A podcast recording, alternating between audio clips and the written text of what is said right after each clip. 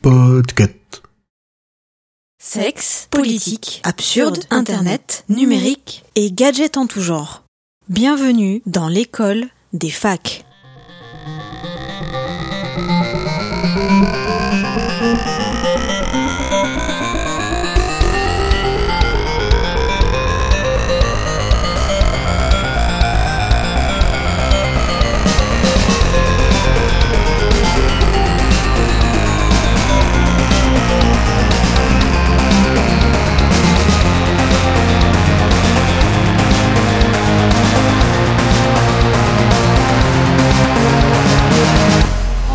Cher ami, si vous n'avez pas compris que c'était mon plaisir ce soir d'inviter mes secrétaires, mes officiers de sécurité, les politiques, les écrivains, les femmes et les hommes qui modestement depuis le premier jour m'accompagnent, c'est que vous n'avez rien compris à la vie. Donc c'est ce que vous voulez.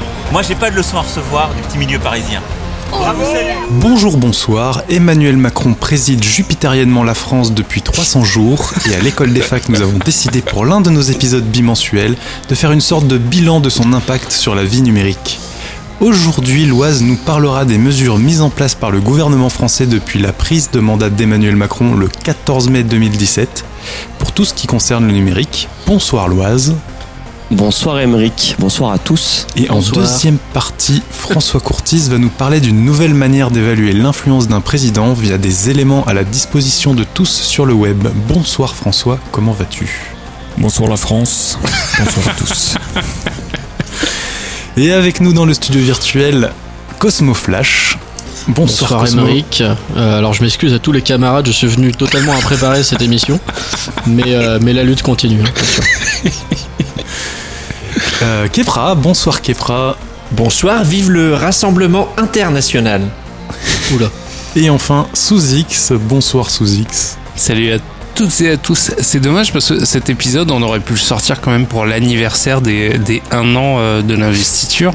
Et ben justement, je trouve que c'est une un, bonne si tu idée veux, hein. de le faire 65 jours, enfin de l'enregistrer 65 jours avant, comme ça on fait pas comme tout le monde, on ne cède pas à la mode, on pourra dire nous avons lancé euh, la, La tendance. la campagne d'évaluation d'Emmanuel Macron. Ok. Pauvre Cosmo, tu vas souffrir. Pa- Par qui est financé ce podcast? Par moi. C'est vrai. Non, pas par Sous-X. Par Sous-X Bolloré. Donateur. euh, il a disparu. Un il donateur caché. anonyme. Un donateur anonyme. C'est François qui va être content. On l'entendra pas pendant cet pour ça qu'il est épisode. content, le donateur anonyme a disparu. Allez, si on Eh bien, nous allons passer tout de suite à la première chronique. La parole est à l'Oise.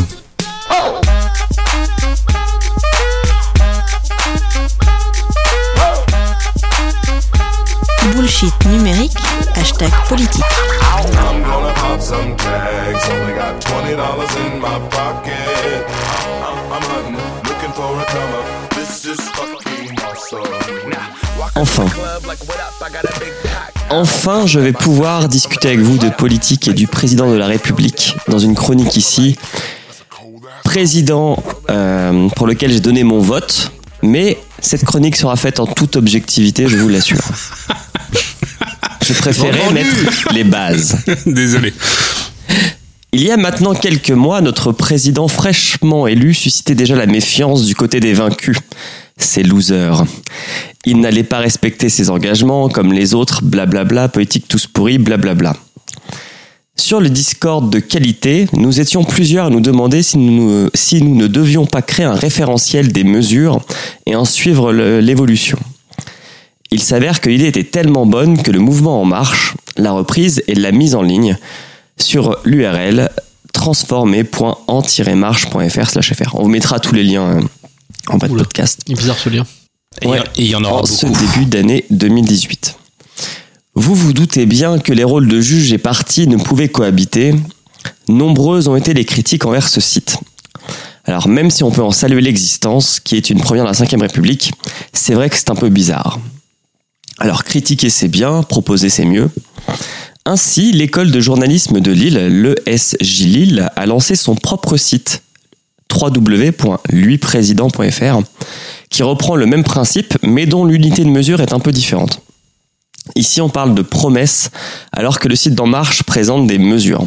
Alors, le vocabulaire a son importance, et j'avoue préférer l'idée d'une mesure qui, selon le Larousse, est un moyen mis en œuvre en vue d'un résultat déterminé, alors qu'une promesse, qui vient du verbe promettre, selon Larousse, c'est s'engager à faire quelque chose. On ne fait pas des mesures pour faire des mesures, elles se complètent pour atteindre un but commun. Donc pour la suite de cette chronique, nous allons parler des mesures du programme d'Emmanuel Macron et non des déclarations de campagne. Donc pour faire cette chronique, je me suis basé sur une page qui est toujours sur le site d'En Marche, dont on vous donnera le lien, mais qui a une sous-rubrique sur le numérique. Ok, donc deuxième Donc. fois que tu dis on vous donnera le lien. On vous donnera, je, je peux le dire encore 12 fois si tu veux. Non mais tu vas le faire de toute Le façon, lien. tout au long de ta chronique, donc euh, vas-y. Non mais à chaque fois Le que j'ai- lien, mais aussi les, les posters, les badges.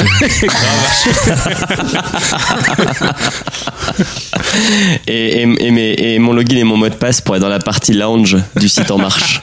sur le Discord. Donc le les Discord, mesures qui sont liées au numérique, elles sont au nombre de 26, mais pour des raisons de longueur de chronique et pour éviter d'être lapidé euh, en, en place publique, euh, je, je les ai regroupées par objectif et donc je vais vous demander votre avis, chers collègues, sur chacun de ces objectifs. Il y en a cinq. Il te reste deux minutes. Cool. L'objectif numéro un euh, du programme d'Emmanuel Macron, c'était de lutter contre les inégalités d'accès au numérique, avec trois mesures qui sont euh, que 100% du territoire français devait avoir accès au, enfin, devra avoir accès au très haut débit avant 2022. Supprimer toutes les zones blanches sans réseau pour euh, les téléphones portables et donc développer avec des associations et des bénéficiaires des formations pour le numérique. C'est un peu vague. Alors, mon analyse par rapport à ces trois mesures, c'est que c'est un objectif qui est indispensable pour faire rentrer euh, la France dans l'ère du numérique, mais qui n'est pas nouvelle. Le président Hollande avait déjà lancé un plan de numérisation du territoire. Alors, il avait promis 50% des Français couverts par le haut débit en 2017. Alors, je tiens juste à rappeler que 50% des Français, c'est un objectif qui est un peu plus facile à atteindre que 50% du territoire en termes d'investissement. Si vous couvrez les 10 euh, plus grandes villes de France, vous êtes déjà pas très loin de ces 50%. Mais cet objectif avait été atteint par euh, le quinquennat de François Hollande en 2016. Toutefois, ce que j'ai apprécié dans la démarche euh, et l'approche qu'a eu euh, le, gouvernement par rapport à ces objectifs, c'est qu'ils ont tout de suite inclus les opérateurs dans la discussion et ils ont essayé de faire un win-win, c'est-à-dire qu'ils leur ont demandé d'investir dans les infrastructures pour pouvoir élever le débit et couvrir plus de zones et en contrepartie, euh, ils ont eu une discussion un peu plus privée sur l'accord l'accord pour donner des fréquences afin d'exploiter des nouvelles technologies. Donc messieurs, que pensez-vous de ce premier objectif Prems. Sous X, vas-y. Euh, alors effectivement, quand tu dis euh, quand tu dis que 50% des Français c'est plus facile à atteindre que 50% du, du territoire, je je reconnais euh, bien là euh, votre esprit, euh, François et toi, maîtriseurs de, de chiffres et des mathématiques. Effectivement, on fait dire ce qu'on veut euh, aux chiffres, mais euh, quand tu quand tu parles d'accès euh, à l'internet, enfin quand tu quand il prévoit de, couvrir 100% du, territoire, pardon. 100% du territoire du, en très haut débit avant euh, 2022, ça me fait, ça me fait un peu penser à ce qui est en train de se, se passer au niveau administratif, c'est-à-dire que on, on numérise de plus en plus en fait toutes les démarches administratives et du coup euh, est-ce que juste mettre un accès Internet dans les différentes administrations, ça serait considéré comme suffisant ou est-ce qu'il faudrait effectivement faire rentrer euh, l'accès à Internet comme droit euh, inaliénable? Alors de ce que j'ai compris, c'est que tous les foyers français auront un accès au débit Internet, mais après s'ils ne souscrivent pas à cela, bah, libre à eux, j'ai envie de dire, et, et ils se débrouilleront autrement. Par contre, ça, enfin, on y viendra plus tard parce que c'est un, autre des objectifs qui est de numériser euh, pas mal de processus administratifs. Et, euh, c'est vrai que il va être de plus en plus difficile de pouvoir juste gérer euh, euh, relations avec l'administration française sans Internet. On pourrait très bien imaginer en fait que ce soit que ce soit exactement sur le même plan que euh, l'eau ou l'électricité. Quand tu arrives dans un appartement ou une maison, bah tu, tu souscris tu souscris euh, chez EDF, chez quasiment machin déjà le cas. Ouais, mais pour, pour le moment, ça reste, ça reste privatisé, en fait, l'accès à Internet. C'est ça que je veux dire. Bah, c'est privatisé. Bah, l'accès à l'eau et l'électricité, payes. Ouais, ouais, mais c'est plus ou moins. Ce sont des entreprises privées. Hein. Maintenant, ce sont des entreprises privées. c'est plus ou moins rentré dans les mœurs si tu veux que enfin je, je pense pas que les, les Français en fait euh, le voient euh, comme des entreprises euh, privées euh. Dans, l'esprit je parle. Sur le papier c'est une chose mais dans l'esprit euh, je pense que ça fait ça fait partie des, démarches euh, qui sont euh, qui sont automatiques. En fait c'est plus ça le fond de ma pensée et et j'espère qu'internet va, va arriver à ce niveau là quoi. C'est tout. Alors c'est marrant que tu parles de ça. Euh, faut que tu saches qu'il a fallu, j'ai appris ça en faisant cette chronique, 90 ans entre 1880 et 1970 pour électrifier 100% du territoire. Pratiquement un siècle. Là où pour euh, donner accès au numérique à tout le monde, il faudra 7 ans. Entre 7 et 9 ans. Donc quoi, on progresse. ok on, sait faire, on, sait, on sait tirer des câbles hein, maintenant. Bah, vrai déroule du les- câble. Les câbles sont tirés maintenant. Mais c'est c'est un truc de fou. 90 ans, putain. Kepra, quel est ton avis sur euh, ces- ce premier objectif?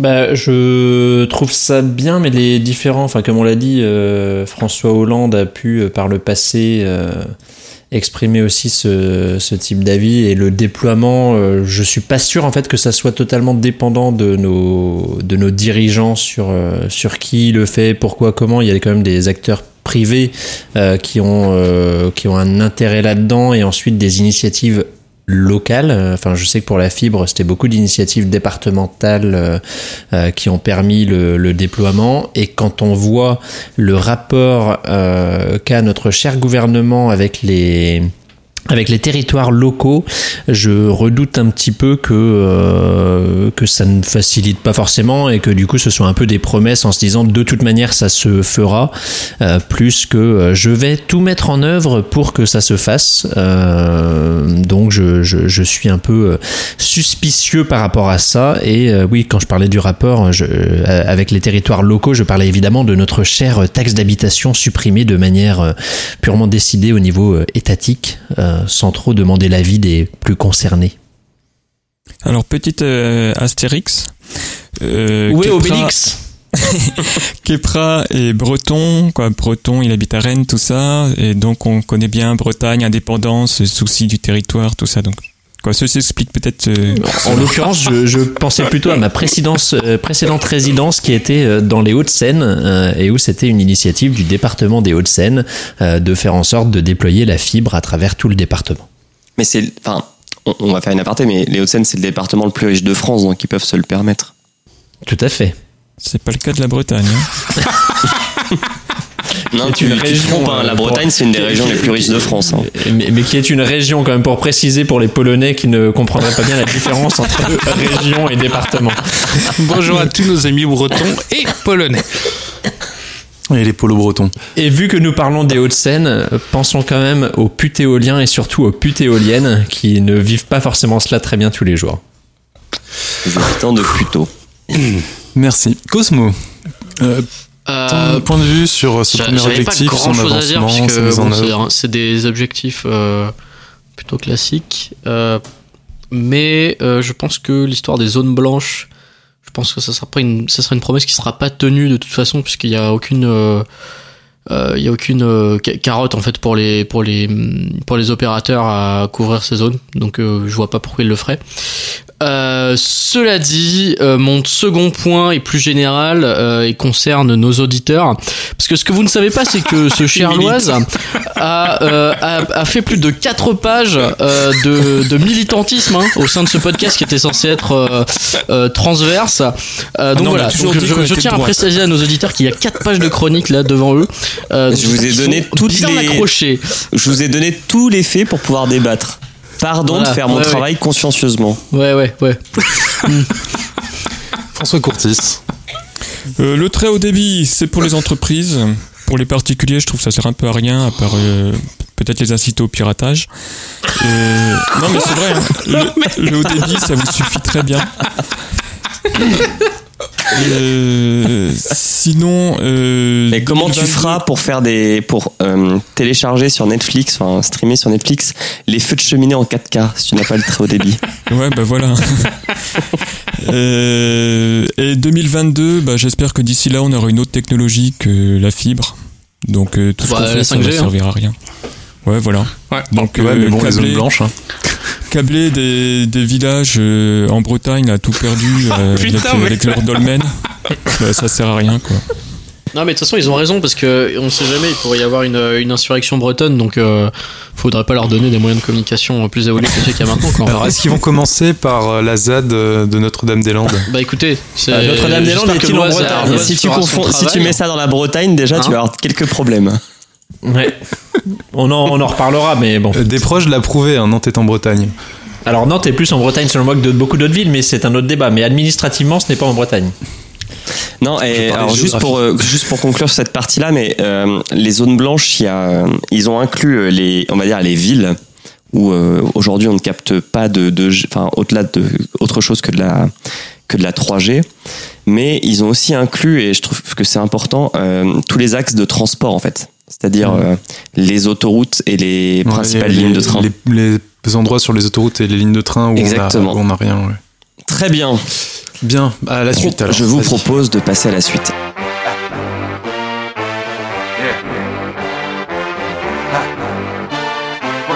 Alors le deuxième objectif, il, il me parle un peu moins, hein, je vais vous l'avouer, c'est aider nos entreprises à passer le cap du numérique. Alors, Tu veux dire, tu veux parler de transformation digitale le transformation digitale de l'artisanat, exactement. Euh, donc le, le premier, la première mesure, c'était aider les TPE et les PME à réussir leur transformation numérique. Et la deuxième mesure, c'était individualiser les apprentissages grâce au numérique et applications adaptées. Alors je vous avoue, je vous avoue, pardon, que Nous aussi, on t'a vu dans cette chronique euh, militante. non, mais c'est pas militant, c'est j'essaye juste de débattre avec vous de choses factuelles. Non, mais c'est de la pub.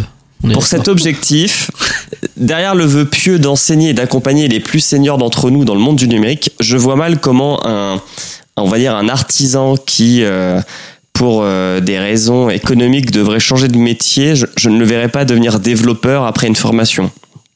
Donc je trouve ça un peu, c'est pour ça que j'appelle ça un vœu pieux, c'est que je pense que c'est peu réalisable. Je Par pense pas que ce soit le sujet de ces, de ces mesures-là. Ça peut, ça peut parce qu'en fait, euh, ils expliquent que si tu es dans une, on va dire un, un secteur d'activité qui peut être menacé par les nouvelles technologies, euh, il y a tout un travail et tout un accès à la formation euh, professionnelle en cas de reconversion. Alors bien sûr, je force le trait en disant qu'un menuisier va devenir développeur, mais euh, c'est juste pour. Il peut, hein, s'il a envie. oui.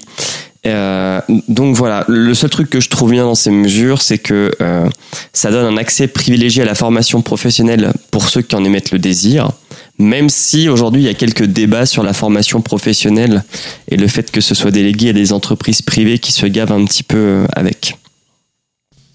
Voilà. Ok, Kepra. Euh, alors, je, je pense que c'est pareil, ça fait un peu partie des mesures euh, dans le vent, mais un peu pire encore que euh, sur l'implantation du, du très haut débit sur le territoire, c'est-à-dire que euh, le numérique dans le sens euh, qu'on l'entend là, et surtout quand il s'agit de formation, pour moi ça n'existe pas, ou en tout cas dans un sens gouvernemental de réussir à appliquer ça, me paraît être d'une utopie assez incroyable parce que euh, le numérique ou ce qu'on peut entendre derrière évolue euh, encore plus vite que le temps d'un mandat. Et donc je vois mal comment réussir à mettre en place la structure euh, qui permettra de mener à bien cette mission euh, qui dans les termes paraît très noble comme beaucoup de choses promises par, euh, par ce cher président. Donc c'est c'est intéressant de voilà de se dire euh, qu'on veut le faire. De là à réussir à mettre en place les structures permettant de former, euh, comme tu le disais, enfin euh, c'était indirectement annoncé euh, entre un artisan euh, menuisier par exemple et un boulanger euh, quelle va être la différence de besoin à travers la transformation numérique? Ça peut être énorme donc réussir à s'adapter à tous les besoins aux évolutions des besoins d'une année sur l'autre avoir les bonnes personnes pour former euh, euh, pour accompagner dans cette transformation numérique et autres. J'imagine ça extrêmement complexe et bien trop par rapport euh, à ce que le gouvernement devrait gérer en priorité et peut-être déléguer ça à d'autres entités que euh, le gouvernement et par exemple euh, Google totalement euh, pas du tout partie prenante là-dedans euh, initie dans plusieurs villes des euh, des ateliers euh, pour euh, pour accompagner professionnels et particuliers dans leur euh, gestion des outils numériques et je pense qu'ils sont même s'ils sont très euh, partie prenante là-dedans. Euh, ils sont plus à même de faire évoluer des recommandations, des avis sur comment utiliser les outils que notre cher gouvernement. Merci Kipra. Euh, moi, je vais juste dire que toutes ces idées de proposer des formations et vouloir aider les entreprises, c'est très bien. Il faudra juste qu'ils pensent à veiller à bien communiquer dessus et que tout le monde soit au courant parce que après, euh, moi, ce qui me fait peur, c'est qu'ils viennent euh, supprimer tous, toutes ces formations-là en disant bah il y a personne qui a qui a voulu les faire alors qu'en fait euh, les gens ne savaient pas que ça existait. Mais alors, Chose qu'on a déjà vu dans pas mal de domaines. Ouais, et puis c'est, enfin, il y a, là, il y a quelques jours, ils ont, ils ont annoncé une réforme. alors, avant, ça s'appelait le DIF, le droit, euh, putain, je sais plus ce que c'est, mais en fait, quand le tu droit individuel travailles, à la formation, ouais, exactement, qui est merci. devenu le CPF, compte personnel de formation. Euh, pour avoir bossé euh, 10 ans en France et donc avoir cotisé à ce truc-là, c'est très, très, très compliqué de pouvoir l'utiliser, en fait. Ça dépend de ta Euh, boîte. Ouais, bah dans les boîtes dans lesquelles j'ai travaillé, c'était très compliqué pour l'utiliser parce que euh, il faut que tu il faut que tu aies l'accord de ta boîte et et le problème c'est que le ce que tu cotises en fait est trop petit, enfin trop faible par rapport au montant des formations auxquelles tu pourrais avoir lieu, euh, enfin avoir droit pardon et en plus Il faut que c'est un Euh, rapport aussi hein, quand tu demandes une formation. Exactement, faut que c'est un rapport avec ou alors faut soit faut que ça ait un rapport avec euh, ton travail actuel et par contre si tu veux que ça pour une reconversion, il faut vraiment que tu aies l'accord de ta boîte et elle peut te refuser deux formations En fait, avant que la troisième soit acceptée d'office. Moi, ce que j'ai vu le plus, c'était euh, les boîtes où je bossais qui proposaient un catalogue de formations euh, qui permettait d'utiliser son DIF ou son CPF. Et dans ces catalogues de formation, tu avais des trucs en rapport avec euh, ton, avec le, domaine dans lequel on, enfin, je enfin, j'avais le- des trucs en rapport avec le domaine dans lequel je travaillais. Mais il y avait aussi des choses qui avaient totalement aucun rapport. Par exemple, on avait des trucs comme euh, initiation aux huiles, euh, à la- Aux l'utilisation huiles des huiles essentielles. Ouais, c'est ça. parce que bah, justement, parce que c'est des formations, c'est des formations qui sont euh, qui te permettent de te reconvertir derrière. Bonjour, vous alors, bien moi, je ne sur suis pas l'école sûr, des mais pour- facs, un podcast numérique. Alors moi je ne suis pas sûr, mais dans le, le- le même genre, en effet, euh, j'ai un plan de formation annuel où je choisis des formations et je pense que c'est pas du tout annoncé comme ça, mais je pense que les formations auxquelles je participe sont en fait déduites de mon CPF, D'accord. Euh, alors que ce n'est pas annoncé comme tel. Donc je, je pense que Et c'est la réforme, il me semble, c'est que ça convertit quelque chose que tu euh, qui est crédité en jours euh, par des par quel euh, c'est converti maintenant en montant de en montant en montant monétaire en argent. Euh, ce qui fait que par exemple là où avant tu cotisais un jour de formation maintenant il- je vais peut-être dire une connerie mais c'était quelque chose comme tu cotiseras 500 euros de formation Euh, souvent une formation c'est pas 500 euros hein, c'est beaucoup plus par jour Donc, Par euh, exemple, pour euh, de- devenir podcasteur, c'est 700 euros. Non, pour, donc euh, c'est pour, pour avoir fait euh, une formation management euh, récemment, c'était 700 euros deux jours. Remboursé en Non. plus de ça. eh bien tu as de la chance tu as de la chance parce qu'il y a des il y a des formations qui sont à 1500 euros par Oui, jour bien sûr. par personne Après, t'as plus, t'as plusieurs, plusieurs niveaux, mais là, on, on digresse totalement. On.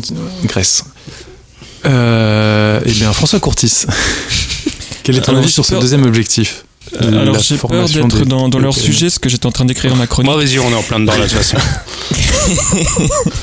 Mais donc, euh, à mon avis, pour accompagner les, les TPE dans le, dans le numérique, les gestes d'hygiène de base qui doivent être euh, enseignés, bah, c'est tout simplement euh, acheter de la pub sur Google et euh, avoir sa page Facebook. Et éventuellement aussi faire sa, pub sur Facebook. Donc en fait, on va former des dirigeants de TPE à dépenser leur argent sur les, sur les GAFA. Donc bravo. Bravo Macron. Putain. Sous X. Tiens, vu que tu te marres, Mais bien sûr. nous le débat. Bien sûr, bien sûr, bien sûr. Euh, Mais j'étais hors sujet ou pas? Non, pas du tout. Non. Ah, non, ça va. Bon, alors, euh, j'ai l'impression que ce, ce deuxième point est un petit peu euh, bullshit euh, total, parce que dans, dans quelles entreprises on n'a pas Internet et euh, qu'est-ce que qu'est-ce que l'Internet haut débit va vraiment apporter aux TPE, PME, l'Oise en, en quoi Bah. ça va vraiment apporter une, une évolution? Alors là, on n'est pas dans le haut, dans le haut débit, hein. on est juste à aider les TPE et les PME, à, enfin, dans ce que je comprends, à utiliser les outils numériques. Le problème, c'est que c'est tellement vague, et c'est ce qui est un peu souligné Kepra, c'est que tu peux y mettre tout et n'importe quoi en fait. C'est ce bullshit. dans ces optiques. Ouais. Forcément. Oui, enfin, Ah, c'est des. Je, en fait, je comprends l'objectif, qui est que aujourd'hui, on a sûrement plein de TPE, plein de PME qui n'utilisent rien des outils euh, numériques, mais tu vois, enfin, s'ils utilisaient, euh, je sais pas, genre Google Spreadsheet pour faire leur compta, pour moi, ce serait peut-être déjà un bon pas en avant, tu vois. Alors, alors moi, je, je prête quand même plus de d'ambition à ce projet et j'imagine que ça a aussi pour vocation à présenter euh, les outils qui existent et qui risquent d'exister demain et qui peuvent euh, venir potentiellement concurrencer, mettre en péril, mettre en danger une activité de quelqu'un qui reste dans son petit monde euh, traditionnel et donc pouvoir les aider à lutter contre ça. C'est pour moi, c'est pas uniquement le côté bateau de euh, comment utiliser euh, la suite Office. euh, Bien sûr, non, non, mais ça peut être une première Comment étape. Et- optimiser son SEO sur Google. tout à fait. Et alors, il y, a- y y quelque euh, chose aussi qui est mentionné dans le, dans le programme, c'est c'est ensuite une question d'investissement et de transformation des modes de production et de vente. Donc peut-être que aussi euh, c'est pour euh, Monter sa boutique que en les artisans est, puissent monter leur euh, boutique en ligne et afin de vendre un peu plus à l'international que enfin ou à, ou à l'étranger ou même dans d'autres régions que euh, avec euh, une boutique physique. Ok, donc tu m'ouvres deux, deux autres points. Euh, d'un côté, alors euh, premier point, d'un côté, on va tuer, euh, on va tuer le, le travail manuel, puisqu'on va pouvoir, bah, parce que l'accès, l'accès, l'accès aux TPE, PME et grandes entreprises à Internet va pouvoir permettre de gérer absolument toute la production à distance, et j'en ai déjà parlé euh, dans la quatrième révolution industrielle. Du coup, euh, bah, pff, on va créer deux nouveaux emplois, mais euh, pas suffisamment par rapport à ceux qu'on va virer. Et de l'autre côté, de l'autre côté, je me rappelais, je me rappelle plus du point numéro 2 Des Bah je sais pas, c'est toi. Ouais, je sais. Bah, Mais euh, je serai le point numéro c'est- 2 La, la quatrième révolution industrielle et le fait que tout ce qui est lié au- aux imprimantes 3D et aux outils de production qu'on aura chez soi pour pouvoir euh, produire soi-même des, pièces qu'on achète aujourd'hui dans le commerce, malheureusement, ça va être dur de l'enrayer. Donc, est-ce qu'il vaudrait pas mieux mettre en avant le travail d'un artisan qui sera sûrement mieux fait que celui d'une imprimante 3D et que cet artisan puisse vendre en ligne euh, son, son savoir-faire?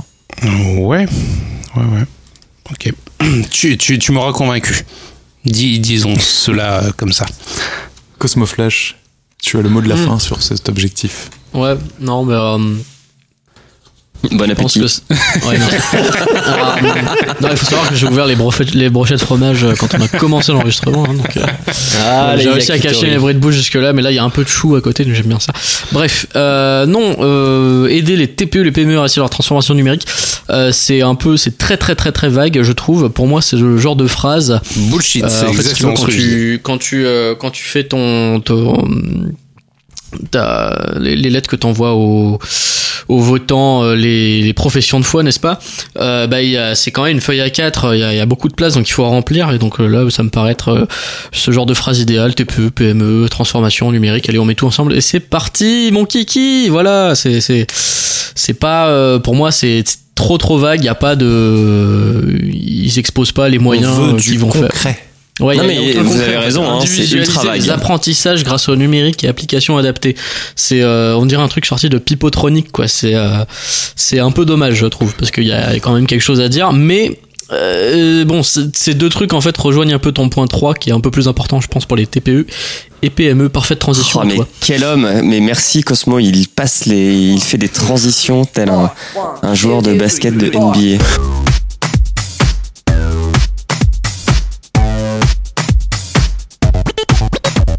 Donc l'objectif numéro 3, c'est améliorer et personnaliser les services publics du quotidien grâce au numérique. Alors, il y a pouvoir effectuer 100% des démarches administratives en ligne, sauf quelques rares exceptions comme euh, première délivrance des documents d'identité officielle.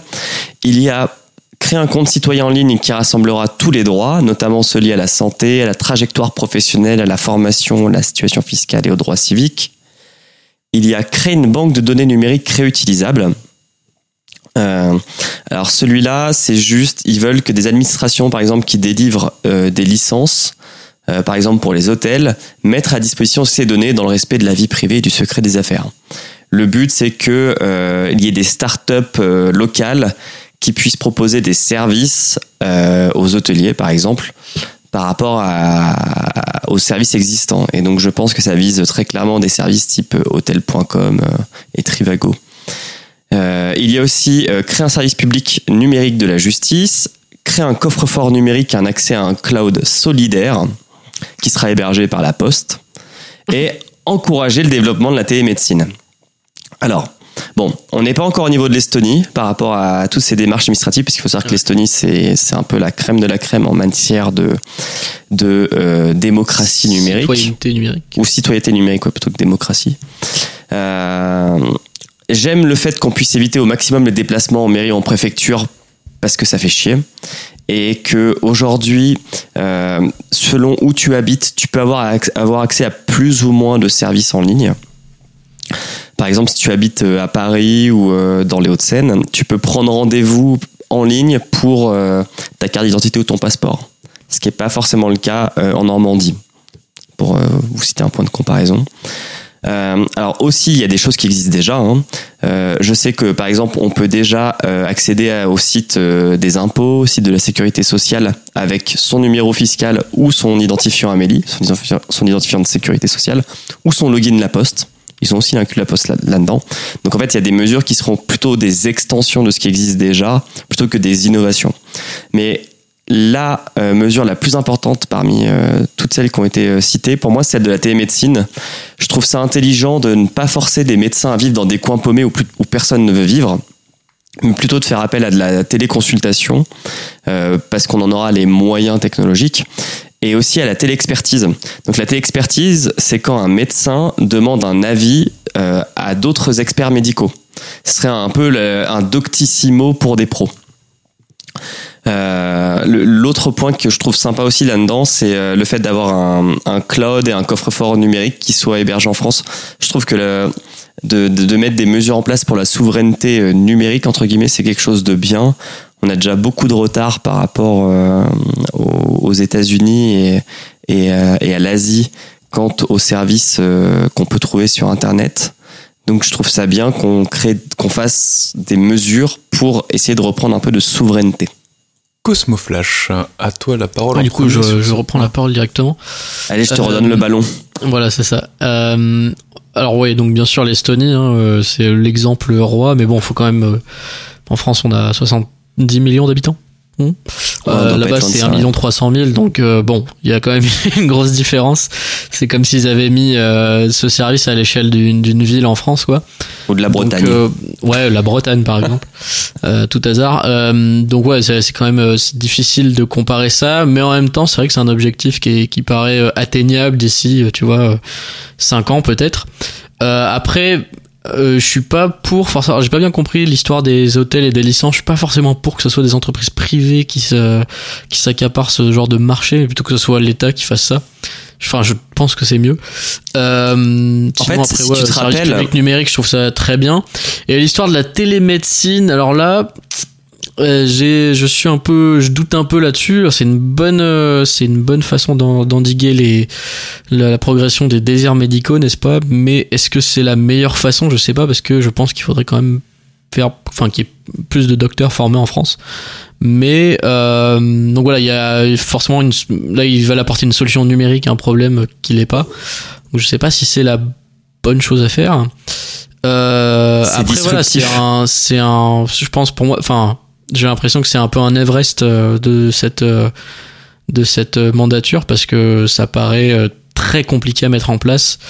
Surtout quand on sait que la plupart de nos concitoyens utilisent déjà beaucoup d'outils qui sont américains. Donc je vois pas pourquoi les outils que eux ils proposeraient seraient plus seraient plus faciles à utiliser ou comme ça. Cela dit, euh, je me suis un peu perdu dans ma phrase, mais c'est pas grave. Il y a une initiative française qui s'appelle Cozy Cloud, euh, qui est très bien et qui permet de mutualiser toutes ces factures, notamment de téléphone, de DF et tout ça, que je, je conseille n'importe qui d'essayer, parce qu'ils se sont lancés il y a pas très longtemps là. Donc peut-être que cette initiative viendra du secteur privé ou de l'open source et tout ça, je sais pas encore, mais euh, mais oui, on, va vers quelque chose de, je pense, de de- d'assez ressemblant à cette vision, mais je sais je sais pas si ce sera vraiment initié par le gouvernement euh, comme ils le veulent. Alors juste pour te répondre, euh, sur les, les données, mettre en place une banque de données numériques réutilisable, si tu te rappelles, c'était euh, l'objet que j'avais fait sur une des chroniques au tout début de l'école des facs sur euh, datagouv.fr où en fait tu trouvais que de Ah la oui, merde. oui, oui.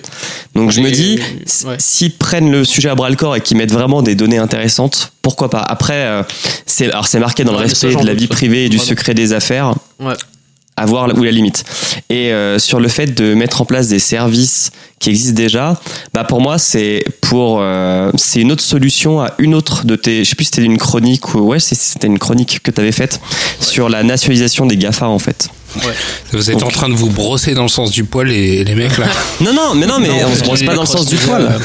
Mais, euh, mais une alternative au fait que peut-être s'il n'était pas possible de nationaliser les GAFA, bah, c'est de proposer un service euh, souverain. Oui, enfin moi bien sûr c'est ça que j'entendais, mais euh, je sais pas comment ils vont y arriver quoi. Parce qu'il y a pas, euh, il y a des initiatives, euh, tu vois, à la poste. parce euh, qu'on a beaucoup de matières machin. grises en Il France. y a rien, il y a rien de central en fait. Eh ben justement, il faut que ce- le gouvernement prenne les choses en main. Ouais. Est-ce Qu'ils de se mettre en marche C'est la question. vers l'avenir.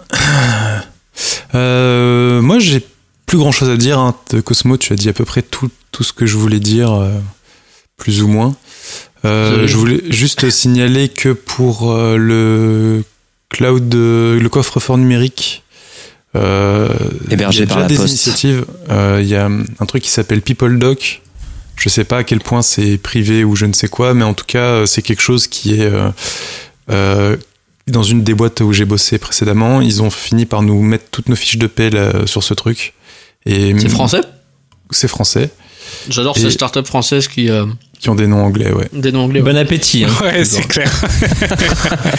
Et euh, on a euh, on a accès à vie du coup au, au coffre-fort, même et on peut y mettre nos factures et tout, euh, même si on n'est plus dans l'entreprise euh, qui nous a euh, souscrit le- l'abonnement.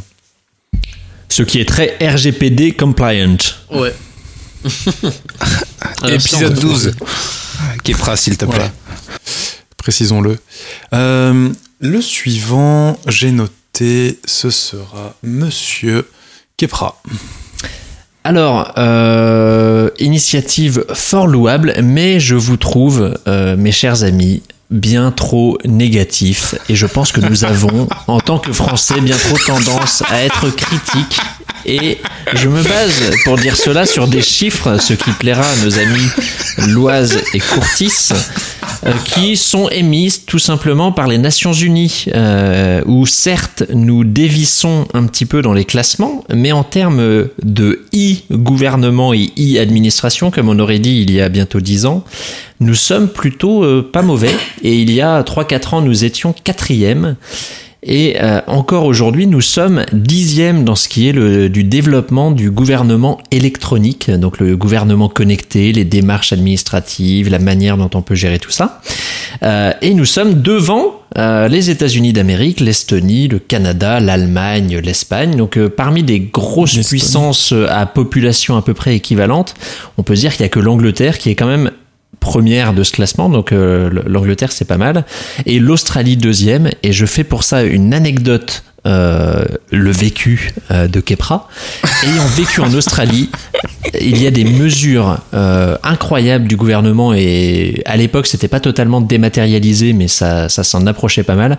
Quand vous êtes locataire en Australie, le, la caution que vous déposez à l'inverse du, du système totalement euh, obscur, opaque que nous pouvons connaître euh, en France où vous donnez un chèque et il me semble qu'il y a des propriétaires qui l'encaissent, enfin ils font des choses pas forcément nettes avec.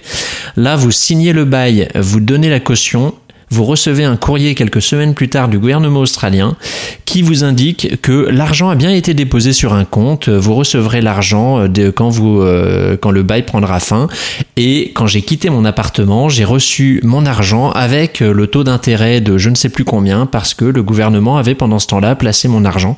Et donc en effet, ça ne m'étonne pas que l'Australie se retrouve à la deuxième place de ce classement parce que leurs euh, démarches gouvernementales sont très très très proches du peuple.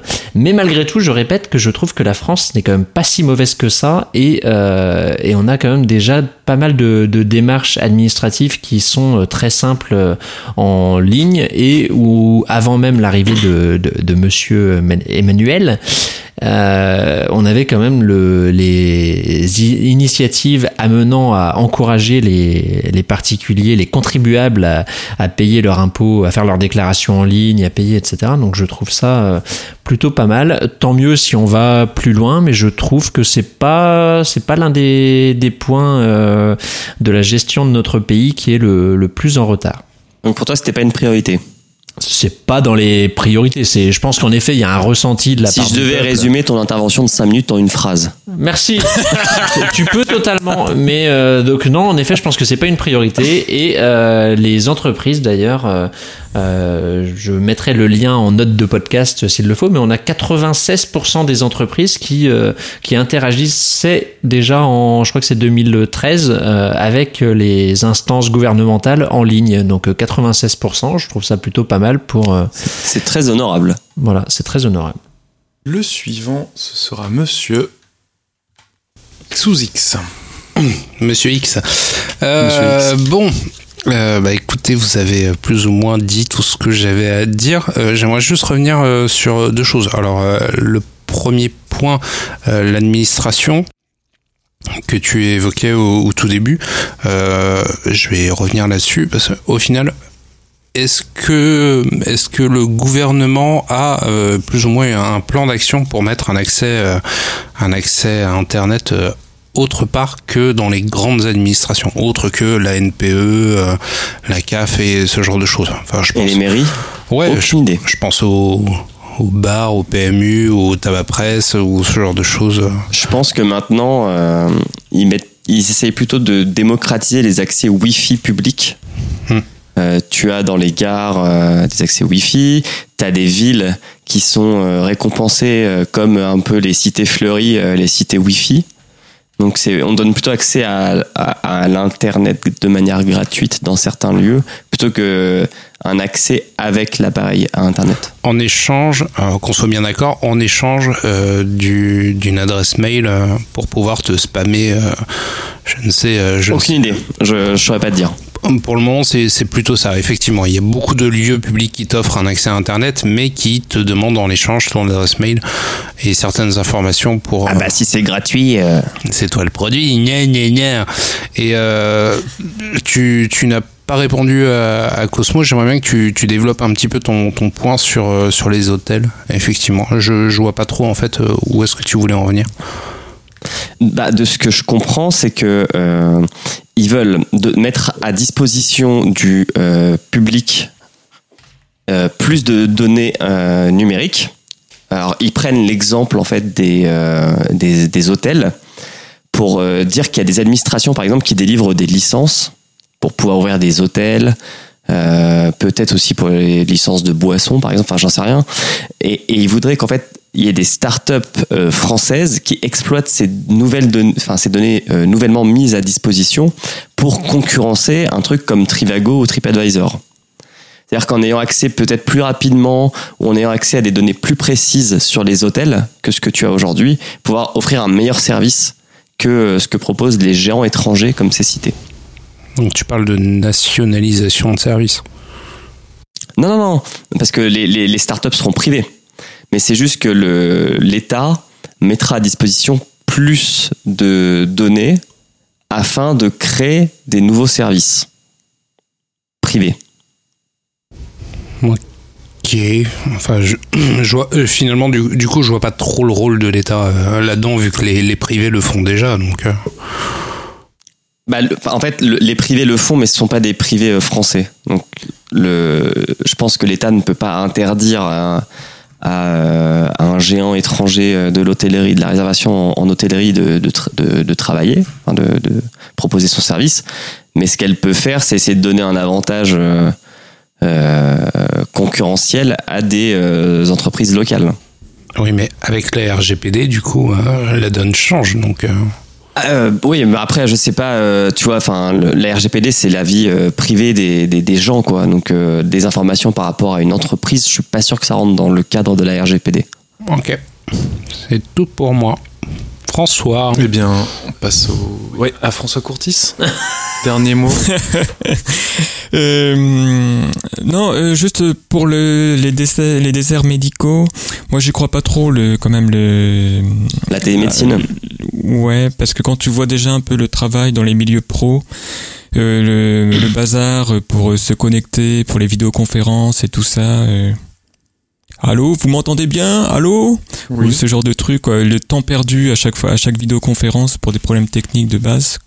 euh, je n'y je n'y crois pas trop, surtout que dans les milieux, euh, bah, les milieux qui ont le plus besoin donc de la vidéo euh, consultation, euh, ce seront des personnes âgées. Donc, euh, des, des personnes âgées sont vulnérables d'un point de vue numérique. Non, mais peut-être que, tu vois, comme il y a les, euh, les téléphones pour vieux, tu sais, des téléphones avec des grosses touches. Pour, Ouais, ou ouais. même des téléphones sans numéro de téléphone. Ils ont juste genre 1, 2, 3, 4 et il y a des numéros préenregistrés. On peut imaginer qu'il y aura des, des, enfin, des appareils, pardon, Des visiophones. des visiophones où exactement ils appuieront sur médecin et ça s'appellera un médecin, tu vois. Eh bien, Oh. Ordissimo est déjà là pour vous. Voilà. Mhm.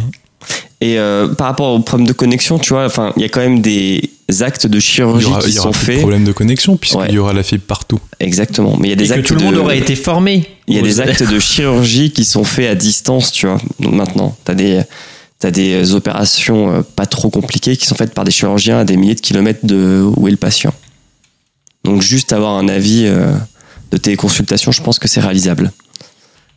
Je suis vrai. Kepra, je suis optimiste. C'est vrai, c'est vrai. Et juste moi, je voulais demander, euh, par exemple, en France, euh, quel est à peu près le niveau par exemple, Est-ce que les impôts, je peux les payer en tout numérique? Oui, Ah, c'est même fortement recommandé. hein. Maintenant, je crois que c'est compliqué même de maintenant, ne pas un payer. malus. T'as Oui. un malus euh, si tu payes euh, avec une feuille d'impôt papier. oui, Ok. tu peux. Mais tu peux. Sauf la première année. La première année, tu dois recevoir ta déclaration papier euh, Mm. pour initialiser euh, le système. On passe à l'objectif 4 On passe à l'objectif 4. C'est le plus grand boss de toute la ville, Picsou. Picsou, c'est le plus puissant de tout Canardville, Picsou. Picsou, il vaut des milliards. Alors, l'objectif 4, donner à l'économie numérique un cadre réglementaire et fiscal adapté. Alors, là-dessous se cachent trois mesures. Développer le droit à l'expérimentation en termes de numérique, définir une stratégie nationale pour l'intelligence artificielle et développer la transparence de l'usage des données privées par les acteurs numériques. Alors, déjà la dernière mesure, elle est totalement en ligne avec la réglementation GDPR européenne. Donc c'est juste une petite récupération d'une directive déjà planifiée, un petit quick win. Euh, sinon, je trouve que l'objectif en général est très flou, comme l'objectif 2, et manque de, manque de concret. Euh, alors, c'est aussi le choix des mots, mais quand tu dis écris définir plutôt que développer, définir une stratégie nationale pour l'intelligence artificielle, tu peux y mettre ce que tu veux, quoi. Et je trouve que mettre 5 ans pour définir une stratégie, c'est pas se fouler.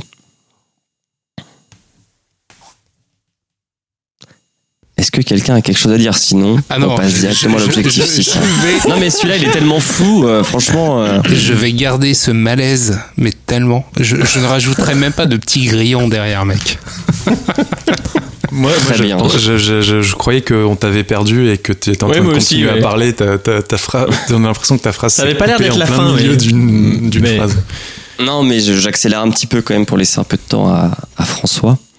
Je, je vous propose d'aller directement à l'objectif 5, car là on pourra en débattre.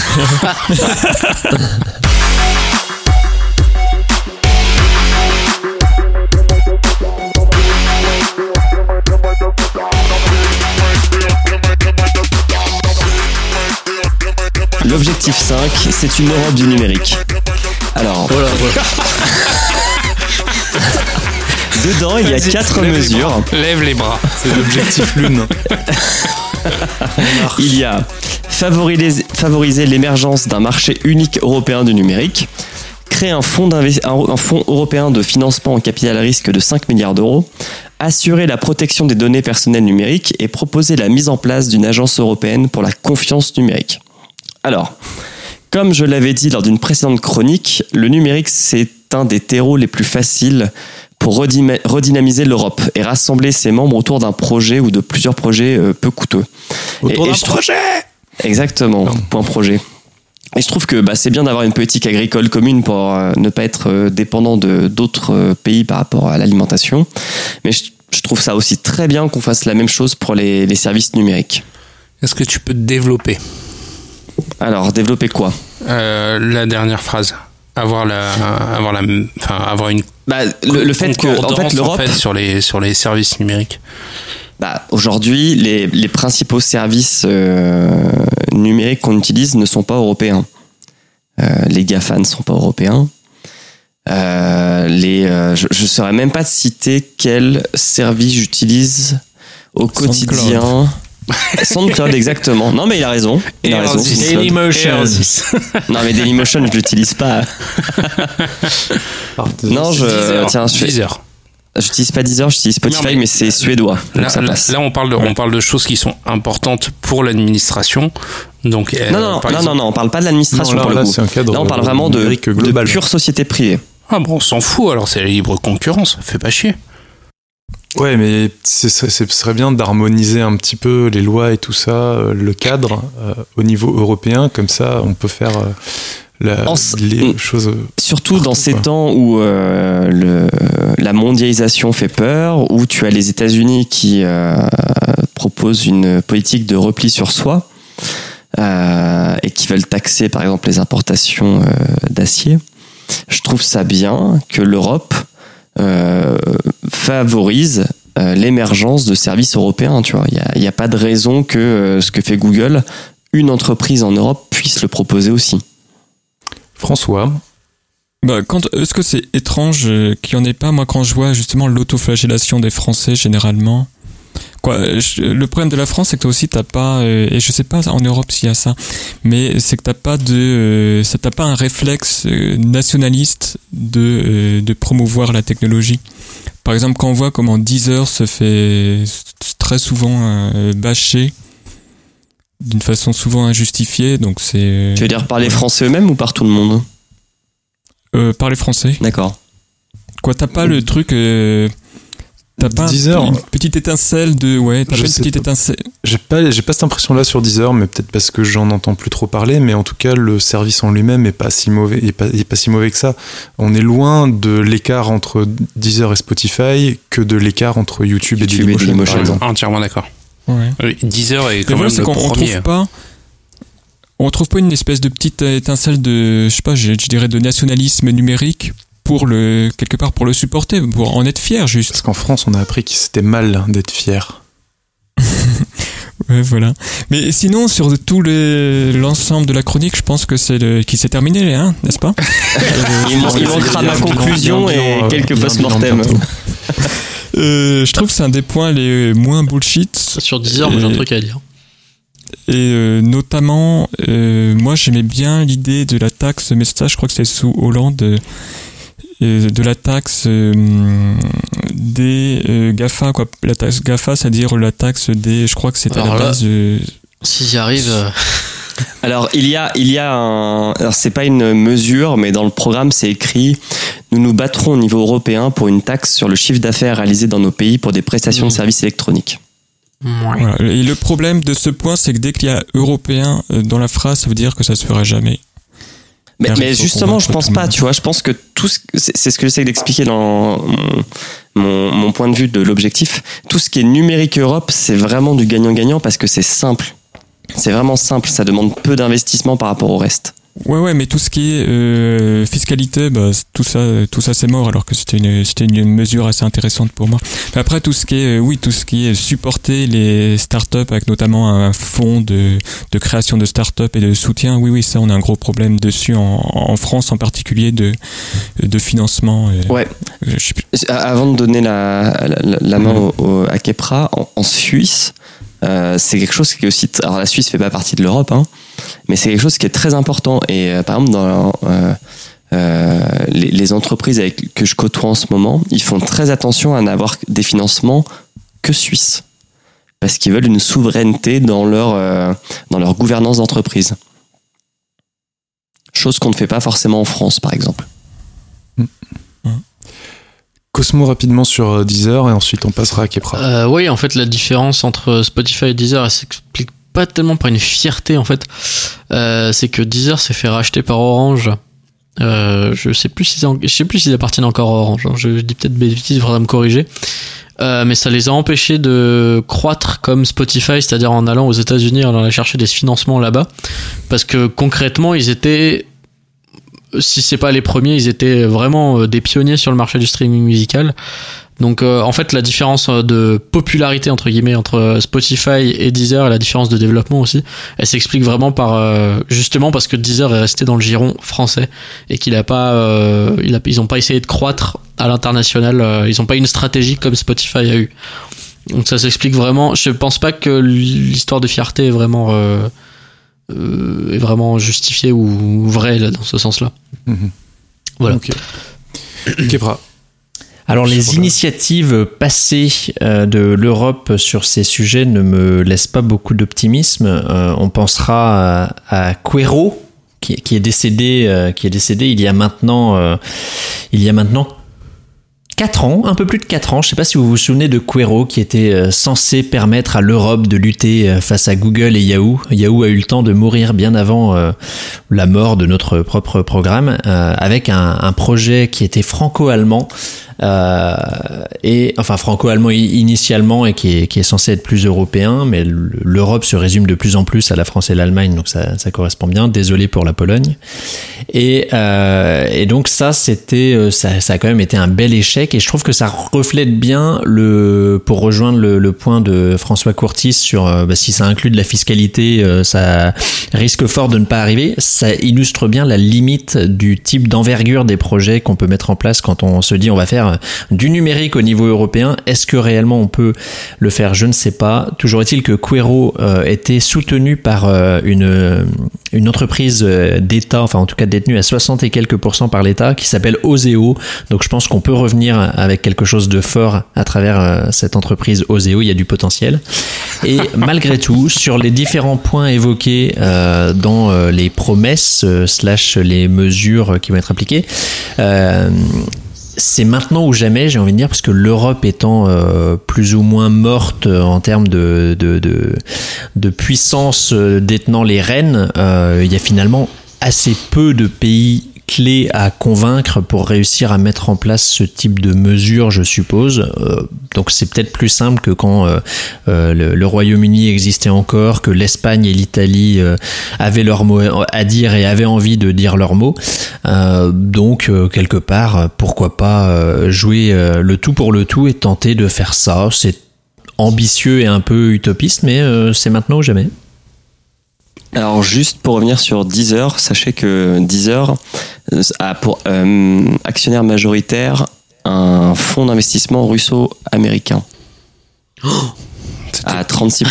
Fake news. Bon, eh bien alors je suis. euh, Après, le reste- 65% reste Ah, français. hein. Ah oui, d'accord. ouais, c'était Orange euh, à la base euh, qui était. Orange euh, est actionnaire à 15%. D'accord. Ah d'accord. Et Xavier Non, Niel à 5%. Oh là. Fut un temps, c'est vrai qu'ils étaient majoritaires. Oui, oui. Orange. Et puis même c'était intégré dans leur, euh, dans leur Dans forfait. leur offre, ouais. D'ailleurs, je vous invite à écouter euh, le 56 cast sur le streaming. Euh, Xavier Niel a été le, le premier à croire en 10 heures. Est-ce que je peux prendre la parole, Emmerich Bah vas-y, tu auras la- le mot de la fin sur, cette, euh, cette- sur cet objectif. Ok. Alors juste euh, deux toutes petites choses. Tu dis tu dis qu'on est on n'est pas euh, pas fier de, de, de ce qu'on de ce qu'on a fait. Je suis pas d'accord avec toi. On a quand même créé la carte Arthur à égale puce. François. hein. on, on a quand même créé la carte à puce et le minitel. Après c'est vrai qu'on n'a pas on n'a pas su transformer l'essai. Ça je suis entièrement euh, d'accord. Et, euh, Et regarde où ça nous a amené la fierté du Minitel. Et euh, pour ce qui est pour ce qui est de, de comment dire de d'essayer de créer de nouveaux services euh, pas nationalisés mais européens, la seule chose pour la pour le moment qu'on est capable de faire, c'est euh, c'est d'essayer de créer des taxes pour les Gafa. Donc euh, je vois pas trop où est l'esprit C'est euh, Pas d'innovation. la question, c'est pas des services, c'est de créer un cadre Mais oui, mais on essaye pas. pour le favoriser la création numérique au niveau, euh, au niveau européen. Oui, non, mais est-ce que, est-ce que, euh, est-ce que pour créer ce cadre, la seule solution, c'est d'essayer de taxer un maximum les Gafa? Je pense pas que ce soit la bonne solution. C'est ça que j'essaye de dire en fait. Euh, si, parce que t'as besoin, t'as quand même besoin d'une euh, d'une source de financement. Parce qu'en fait, leur objectif, c'est que les GAFA se retirent euh, du marché européen pour qu'on soit forcé de, de créer nos propres euh, services euh, pour les remplacer. Je pense que c'est là où ils veulent aller. Ils veulent aller. Ou du moins que les services la belle liaison pour faire que, plaisir à que les services qui sont proposés par euh, des entreprises euh, non irlandaises mais européennes euh, bénéficient du même taux d'imposition que les GAFA aujourd'hui qui ont leur siège européen qui est à Dublin afin de profiter de, du faible taux d'imposition sur les entreprises. Eh bien, Loise, tu vas pouvoir nous donner ta conclusion sur euh, ta chronique. Cool. Alors, il n'était pas dans les mesures euh, du numérique, mais je voulais vous citer trois actions qui sont en lien, dont une qui me fait beaucoup rire. Euh, alors la première euh, est toujours en lien avec une de mes précédentes chroniques, c'est un système d'information européen pour faciliter les actions de renseignement. Donc ça c'est ça c'est très bien. La deuxième qui me fait beaucoup rire, c'est permettre l'émergence d'un Netflix européen. Believe, guys, believe. Et euh, le troisième, c'est renforcer l'action contre les sites pirates. Alors, ma conclusion, c'est que quel bilan peut-on faire après ces neuf premiers mois? Le premier, il est dur, mais il est factuel. Aucune mesure n'a été mise en place totalement. Et pire, seules quatre mesures ont fait l'objet de vraies avancées dans leur application, avec des actions concrètes, quand 22 restent pour le moment au même état qu'au début du quinquennat. Alors, certes, il n'y a eu que 9 mois, mais se dire qu'il n'y en a eu que 4 qui ont vraiment avancé, je trouve que c'est pas assez.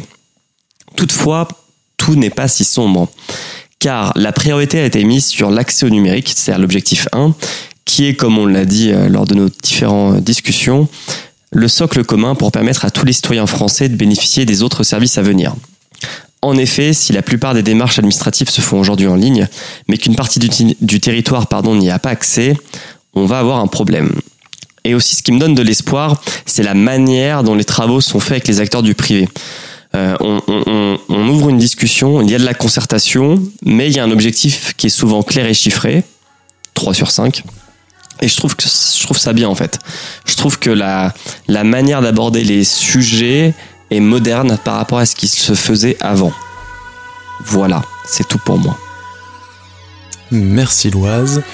Euh, on va pas épiloguer là-dessus, on va passer à la chronique de François Courtis. François Courtis, tu seras ravi d'apprendre que notre principal euh, investisseur est revenu.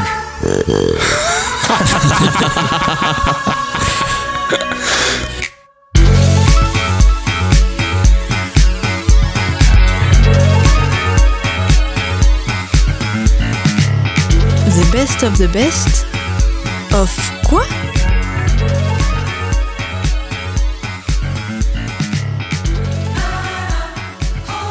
Bonjour les gens, moi j'enchaîne direct, euh, donc c'est bon, euh, vous pouvez passer, euh, arrêter le mode X2. Maintenant c'est moi qui parle. On revient dans le game. Allez go. Allez go. Alors Emmanuel Macron, comme vous le savez, c'est le meilleur.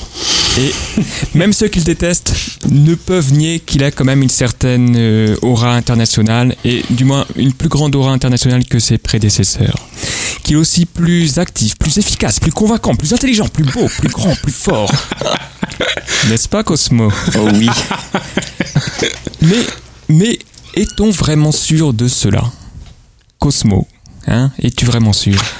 Et X, Cosmo, t'as bien fait de revenir. et sous X qui a rebaptisé son chien euh, Croncron en mai 2017. ne l'avait-il pas, ne l'avait-il pas ce même chien baptisé Lolande en 2012 et Zizi en 2007 Zi- Zizi, oui, pourquoi pas, mais Lolande, non, jamais. Et si on se rappelle bien, Sarkozy aussi avait plus ou moins avait été vu comme le, le Messie en 2012, par, au, moins par une certaine presse anglo-saxonne. Je Mais alors muet. comment Si, je crois que The, The Economist avait fait un petit article dans ce sens, euh, de, de mémoire, peu importe. Mais comment, comment évaluer objectivement justement ces impressions? Comment comparer nos présidents? Comment les benchmarker? Alors pour vous les cocos, pour toi Cosmo, j'ai essayé de trouver des outils pour les pour infirmer ou confirmer cette hypothèse. Macron est le meilleur. Cœur avec les Et- mains. Et plus largement, en fait, je me suis posé la question si le numérique peut nous aider à benchmarker les différents euh, dirigeants politiques. Et donc, pour ce faire, je me suis basé sur nos trois présidents, donc Sarkozy, Hollande et Monsieur Macron, et trois services, Wikipédia, Google et aussi euh, Twitter euh, vers la fin. Alors, Cosmo, à ton avis, qui va gagner? Macron. Eh, Bravo, petit Putain, la rage dans la voix.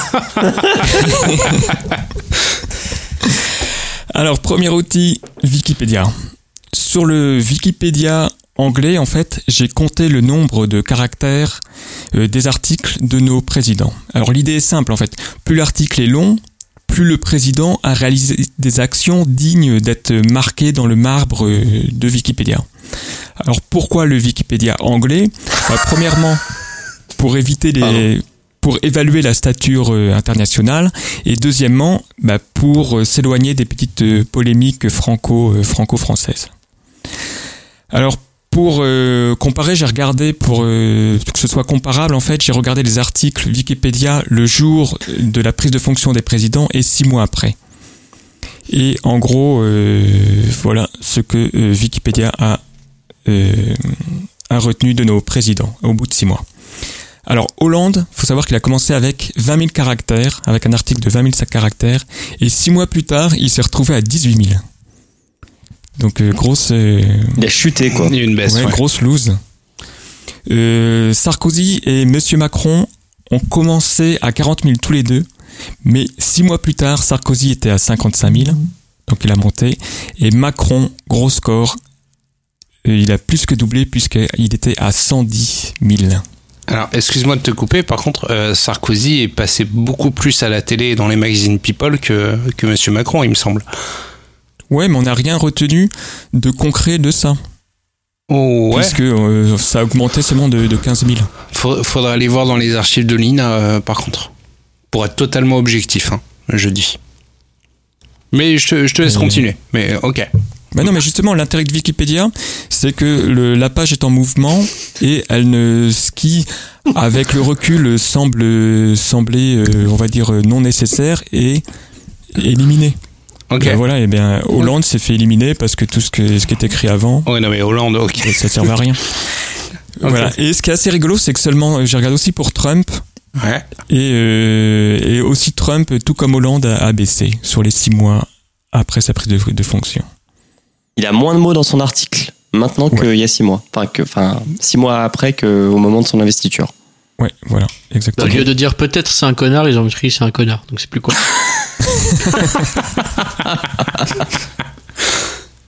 Du coup, ça fait une progression de combien de pourcents? Pour Macron. Pour, euh, pour Macron, bah, on était, euh, bah, c'est euh, 200, 210%. Ah, Oh, c'est putain, énorme. et déjà, il expose tous les scores, quoi.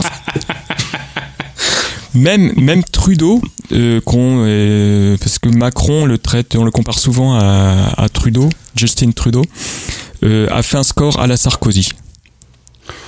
Ok. Premier ministre canadien. Ouais, donc plus, ça fait du plus euh, 15 000.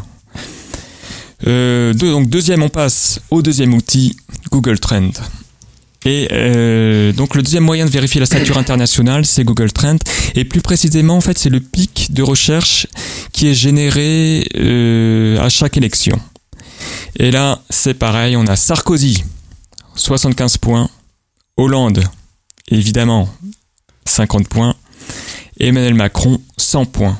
Donc pareil, que ce soit euh, Wikipédia et Google Trend, là, on est dans la même, dans la même trend. C'est c'est Monsieur Emmanuel Macron qui gagne tout. Ah, Est-ce que tu peux nous dire ça correspond à quoi en points Les points, Hmm. euh, c'est en fait c'est des poids relatifs. Et quand tu dis par exemple Hollande il a 50 points, Emmanuel Macron il a 100 points, c'est-à-dire qu'il y a deux fois plus de recherches pour Macron que pour Hollande? C'est comme ça qu'il faut le lire ou pas? Euh, il me semble. C'est ça, c'est un indice. euh, oui, oui, c'est un indice relatif. Donc oui, oui, si, c'est ça. Ouais. Ok. Donc en fait le, Mac- le, le- le plus grand a toujours 100 et après les autres points ça permet Ouais, juste voilà. de comparer par rapport à lui. Ouais, c'est ça. Très bien. Exactement. Oui. Merci pour les auditeurs. Donc ce qui est, comme à chaque fois, en fait, c'est vraiment très triste pour euh, pour François Hollande. Et d'ailleurs, moi, je parie quand même sur connaissant très bien le monde de l'édition. Je pense que dans un an ou deux, ils sortiront un livre du type, euh, un, livre assez nostalgique au titre euh, du genre euh, François Hollande, un si mauvais président, ou ce genre de, ce, genre de titre nos- nostalgique. Alors pour finir, je me suis amusé, donc là c'est le troisième outil, je me suis, euh, donc c'est plutôt d'une façon plus, plus anecdotique, je me suis posé la question de l'estimation de la popularité de Macron via les, les outils euh, numériques. On dit Monsieur Macron. Monsieur Ton Emmanuel président, Macron. un petit peu de Pardon. respect. Pardon, pardon. Euh, pardon, non vraiment pardon. monsieur. Alors actuellement, actuellement, le seul outil en fait disponible pour nous donner une image de la popularité de son évolution, euh, c'est sont les, ben, ce sont justement les baromètres d'opinion. Donc euh, IFOP pour le JDD, IFOP pour euh, baromètre IFOP pour Paris Match, etc. Et je me suis amusé en fait à lisser les favoris sous les tweets euh, de, de le- du euh, compte de Monsieur Macron. Et ce qui est assez intéressant, c'est que ça fit. Quoi, si tu t'amuses à lisser, à, donc à moyenner, à faire des moyennes des, euh, sur les jours, ou sur, la, ouais, sur deux, trois jours, des, euh, des, de l'engagement que l'on trouve sous les tweets de Macron, eh bien, ça euh, fit avec les, ça a les mêmes tendances que, Ça colle. Que les baromètres. Donc, euh, donc là, j'ai pas encore assez de data pour valider le modèle, mais je trouve que c'est assez intéressant justement d'avoir un outil numérique gratuit, alors que euh, alors qu'un baromètre, ça doit coûter de mémoire en euh, que je crois que c'est dans les euh, On demander à Sarkozy, en a commandé plusieurs. euh, je crois il y a eu une hausse des baromètres sous euh, François Hollande. hein, pour, t'as- sincèrement l'intention de, de faire un modèle automatisé pour vérifier en fait les, les sondages IFOP par rapport au RT de Macron Via les favoris Twitter. oui. Non mais franchement quand tu regardes son graphique, euh, c'est vrai que la, la- la courbe elle suit quoi. Je dis pas le contraire, mais putain, l'école des facs quoi. ok. Non mais nous on est là pour faire du business, sous X, t'as pas encore compris ça Ok, ok. On est sérieux. Je me tais. Je me tais. On utilise des outils numériques. Voilà. On a ça dans le sang. C'est ça la vie numérique. La technologie. Donc Le pour conclure, digital. puisque je n'ai pas le temps, puisque comme vous le savez, quelqu'un a fait une chronique très longue. notre, euh, Ah, je voudrais, euh, puisqu'on à la fin qu'il n'y a plus personne, je voudrais préciser que la longueur de la chronique est généralement inversement proportionnelle À la qualité. Non, je pense à la longueur de la quéquette. Allez, hop, bravo. Hop, le point quéquette, ça faisait longtemps. Merci. Alors, qui veut prendre la parole? Qui Euh, veut non, attends, commencer? attends, Mais là, il a pas fait sa conclusion. Oh. Alors, euh, donc conclusion est simple. Bah, notre président a bien passé tous les tests du benchmarking. C'est le premier, c'est le premier de la classe, et tous les outils le confirment. Et aussi, tous les outils confirment que François Hollande, bah, c'est un peu la, la grosse honte. Désolé. Je, je sais pas pourquoi, je, je sens une sorte d'hostilité euh, part envers François Hollande. Euh, aurais-tu, aurais-tu été déçu? Aurais-tu voté François Hollande euh, Euh, Lorsqu'il a été élu franc, président? je, je ne me rappelle plus. je ne me rappelle plus si je suis. oui. Ce n'est ce n'est pas grave. Sous X va réagir à la chronique et, et on, on oubliera Mais ça. j'espère que les, que les conclusions feront un peu euh, regretter notre ami Cosmo euh, d'être un communiste. Non. N'importe quoi. Alors nous venons d'avoir nous, nous venons d'avoir un- une admission par euh, par euh, Cosmoflash qu'il est communiste. hein. Ah bon? Ah oui, euh, j'espère que ça te fera regretter d'être communiste. À quoi tu as répondu? Non. Donc euh, très bien, c'est Il noté. peut tu pas regretter. peut- il peut Bah, pas ça peut être non, parce que je ne suis à pas. la conclusion et pas être communiste. Il, il peut très bien aussi dire non car il ne peut pas regretter puisqu'il n'est pas Parce communiste. qu'il n'a aucun respect pour François Courtis. Ça aussi. Allez, Sous-X, Ah, je t'en prie. Après, on les connaît, hein, les, Les Polonais. les militants, euh, les militants de la, la cinquième colonne. hein.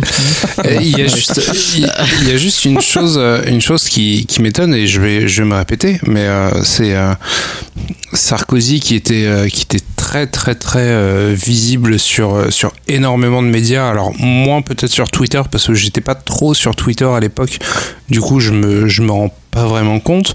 Euh, à côté de ça, t'avais Hollande, euh, Personne n'était sur Twitter à l'époque. t'avais, euh, t'avais Toi, Hollande. peut-être pas parce que t'étais pas né, mais moi oui.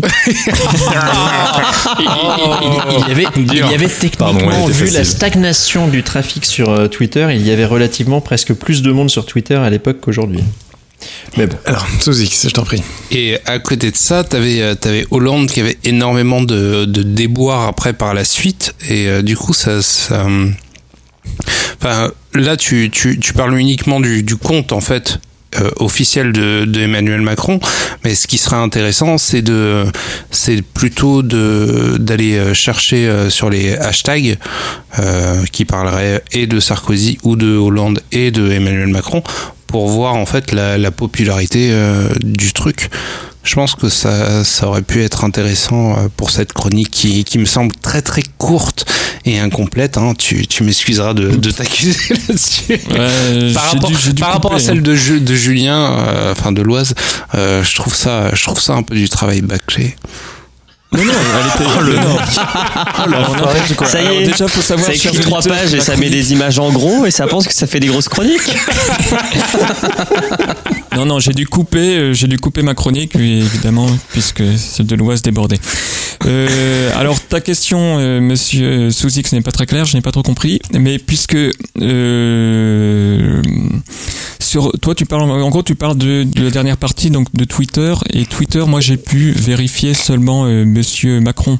Oui, ben en fait, autres- c'est ça qui me pose problème, c'est que tu, tu n'as vérifié en fait que, que Macron, mais tu, tu n'as pas vérifié, parce que tu attaques Hollande et Sarkozy, mais tu n'as pas vérifié les deux et tu n'as pas mis en contexte, en fait, euh, par rapport, effectivement, comme disait Kepra, à la popularité de, Twitter à l'époque.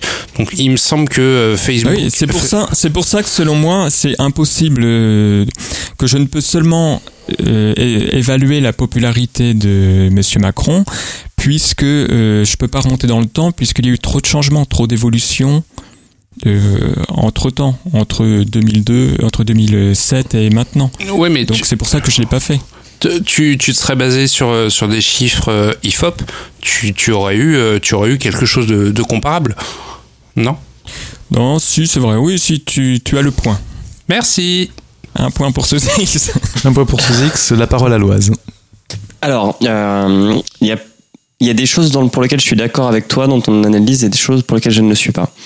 Euh, je suis d'accord avec ta conclusion dans le sens où, lors de la dernière campagne présidentielle, je pense que Macron avec Mélenchon, c'était les deux candidats qui maîtrisaient le mieux les réseaux sociaux et tous les outils euh, numériques. Donc ça ne m'étonne pas qu'ils ressortent euh, du classement en tête par rapport aux deux présidents précédents. Par contre, quand le, le deuxième outil que tu as utilisé, qui est le Google tu parles de Trend. Google, Google Trends. Parce que le premier outil, c'est Wikipédia. Non, non, je parle en général. Là, je donnais mon avis général. Hmm. Mais par Oui, contre, euh, j'ai utilisé Wikipédia qui n'est pas un réseau social, quoi, qui n'est pas. Et en plus, le truc anglais. donc Non, non, mais par- pas- quand tu dis que pas sous influence euh, des, euh, des partis. non, mais ce que je disais, c'est que je comprends ta conclusion, puisque je pense que parce que là, t'as essayé de mettre, t'as essayé de quantifier quelque chose de qualitatif, c'est-à-dire euh, de voir si parce qu'on a l'impression qu'il a une meilleure aura internationale, est-ce que c'est vraiment le cas, tu vois? Et, et je pense que oui, parce que je pense que c'est un vu que c'est un président plus jeune et il connaît mieux les codes des outils euh, numériques que ses prédécesseurs. C'est ça que je voulais dire, si je me suis mal exprimé. Mais par rapport à ton deuxième outil qui est Google Trend, pour moi, il est, il est totalement biaisé dans le sens où tu compares des analyses euh, d'aujourd'hui euh, entre un président qui est en exercice et qu'on voit souvent dans la, la- la vie politique, avec deux présidents qui sont malheureux. Non, non, ce que j'ai parlé qui sont pic. hors. Non, non, non, ce que je parlais du pic de recherche euh, lors de chaque élection. Donc euh, pour Macron, c'est évidemment oui, c'est 2017, mais pour euh, Hollande, ça va être 2012 le pic et Sarkozy. Ouais, c'est- mais alors c'est encore biaisé parce que euh, c'est comme l'utilisation de Twitter en fait. Est-ce qu'en 2007, il y avait autant d'utilisation? Parce qu'en plus, c'est en point relatif. Donc, est-ce qu'il y avait autant d'utilisation pour faire des recherches sur les candidats en 2007 qu'en 2017 Parce que sinon, ton outil, je sais pas, le total des recherches, c'est euh, 10 millions de recherches en 2007 et 20 millions en 2017. Tu vois, il y a déjà un biais. Faudrait faire euh, prendre un terme qui n'a aucun rapport avec la politique Pour et avoir un ch- bar- regarder ce- exactement. la, la popularité de ce terme à chaque date de chaque pic pour pouvoir après lisser chaque pic par rapport à ce terme euh, de référence. Oh, ouais. Par Comme exemple, euh, météo. papier toilette. Et, euh, et je suis vraiment surpris euh, de ton, de ton résultat sur Wikipédia. Je je sais pas si ça vient du fait que c'est un personnage politique qui est un peu plus récent et qu'à 5 ans personne ne connaissait, Ouais, c'est ça. Ce qui est peut-être le cas. Hein. Bah non, parce que dans ce cas-là, il serait parti comme Hollande. Hollande, personne ne le connaissait. Il est parti. Non, c'est une- faux, c'était le premier secrétaire, enfin, c'est le secrétaire du, Ah, le- du Parti Socialiste euh, pendant très longtemps. Ouais, mais tu alors, vois. il avait une page de Wikipédia à 20 000 caractères hein, seulement. Alors que Macron est parti tout de suite à 40 000. Alors peut-être parce que l'équipe de Macron a euh, complété la page Wikipédia de Macron. Ouais. C'est Mais, voilà, en, en conclusion, je pense qu'il y a, il y a sûrement un effet de, de relativité à appliquer sur l'utilisation des outils que tu as utilisés euh, entre 2007, 2012 et 2017. Bah, je suis d'accord pour Google Trend, pour Wikipédia, je ne pense pas, puisque Wikipédia perd euh, de plus en plus de, de contributeurs. Ok. C'est tout pour moi. Kepra. Alors, euh, j'ai un problème de base qui n'est pas sur la méthodologie ou à la rigueur. euh, c'est vrai que la croissance, l'utilisation de, de Wikipédia euh, me semble assez bien justifiée par, euh, en effet, le, le fait que ça n'a pas l'air d'être un phénomène chronologique euh, ni de bord euh, politique, je pense, vu que Sarkozy, Sarkozy qui est venu avant Hollande avait une plus grande, une, une page plus construite. Ni pour Twitter où en effet il y a le parallèle qui est fait avec des baromètres. Mais le problème est que la question était quand même d'évaluer l'action des présidents. Est-ce que quoi qu'il arrive, dans les outils que tu évoques, on n'évalue pas de toute manière plus la popularité, euh, auquel cas on reste dans une certaine pipolisation de, ce qui est fait et qui est presque contre-productif et qui irait plus dans un sens euh, du populisme que de la qualité des actions, vu que quelqu'un qui est très favorisé euh, sur Twitter, ça veut dire que euh, la, la populace est contente de, de ses actions, alors que l'objectif d'un président et des actions qu'il mène, si jamais il mène des actions euh, qui sont euh, bonnes pour le peuple, bien souvent, euh, le peuple au niveau individuel ne- n'en sera pas conscient et, euh, et, va au contraire être contre les mesures prises. C'est sur le court terme, en général, en tout cas, ce qui se produit, parce que euh, bah, c'est censé être le rôle du, gouvernement de mener des actions qui sont peut-être douloureuses sur le court terme, mais qui sont bénéfiques pour le peuple. Alors, à l'inverse du populisme, en effet, on répond à des, à, des, à des problématiques, ce qui, ce qui semble ressortir sur le très court terme, mais finalement sans tenir compte des réels besoins du pays sur le long terme. Donc, je, je doute de la méthodologie pour évaluer l'action plus que euh, la popularité de la personne. Alors tu as euh, raison, tu as, je vais un peu raison euh, avec une expérience que j'avais fait justement sous le, mandat de Sarkozy où j'avais euh, compté le nombre de euh, likes sur Facebook sous les différents posts. Et je m'étais aperçu que les posts qui avaient le plus grand moyenne, le plus grand nombre de likes, c'était évidemment les posts du type ah bonjour quoi, je souhaite une bonne fête à, Carla Bruni ou un truc comme ça. Et C'était ça. et C'était les, les- plutôt les, les messages personnels qui avaient le, le plus grand euh, le plus grand nombre de likes. Donc euh, oui quoi, c'est euh, plus du buzz quelque part que du euh, que de la politique. Euh, Pareil, je te donnerai raison avec euh, Google euh, Trend, puisqu'on voit un petit un deuxième pic euh, pour Hollande. Donc pour Hollande, en fait, on voit deux pics. On en voit un en 2012 lors de sa euh, de son élection et on en voit un deuxième je crois que c'est deux années plus tard et qui correspond euh, à euh, Gaillet à À l'affaire Julie Gaillet. Ouais. Donc euh, que du people pur. Mais par contre pour Wikipédia là quand même moi j'ai l'impression que c'est qu'on reste vraiment dans le factuel.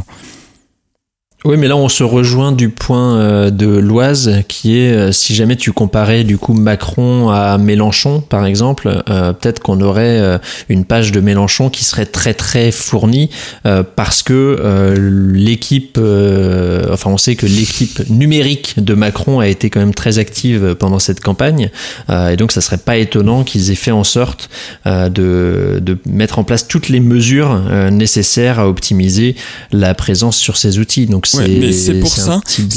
C'est pour ça que j'ai comptabilisé comme euh, quelques je- quoi, quelques semaines après la prise de fonction et les six mois qui suivent et pas euh, pas ce qu'il y avait avant. Mhm.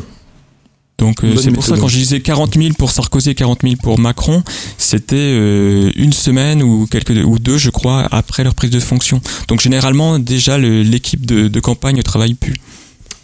Très bien. Euh, moi, je vais juste, je voulais juste répondre à, je crois que c'est Souzix qui se demandait pourquoi on voyait moins, on avait l'impression de voir moins, euh, moins Emmanuel Macron dans les médias et tout ça que Nicolas Sarkozy, Tout à fait. qui s'exprimait moins. C'est simplement une volonté de, de Macron. Il a, Ouais. De Monsieur Macron, pardon. J'ai repris euh, François et, et moi je n'applique pas. C'est une volonté de, de, de notre président actuel d'être jupitérien, de, de diriger euh, de façon en, en restant inaccessible pour euh, soigner son image d'autorité, plutôt que de, de c'est une, une autre façon de voir la présidence. Euh, et en fait, je vais juste moi proposer deux autres méthodos euh, sur Wikipédia. Euh, Est-ce qu'on pourrait pas aussi essayer de compter euh, le nombre de fois que les- le président est cité dans d'autres pages? Ah très bon ça. pour euh, voir en fait son, son, son aura, comment son aura se répand euh, dans tous les autres sujets. vrai, euh, Et qui serait un indicateur, en- encore une fois, d'aura et non pas de, de bilan, enfin d'efficacité de Ah bah l'action. non, Ah, moi, j'allais dire- C'est pas, c'est pas ça le, le, le, le- le but. Bah, c'était c'était la, la question quand même de cette chronique qui s'intitule Emmanuel Macron le meilleur. tu, sais, tu sais bien qu'on est dans la société. Tu sais bien qu'on est dans la. Le meilleur.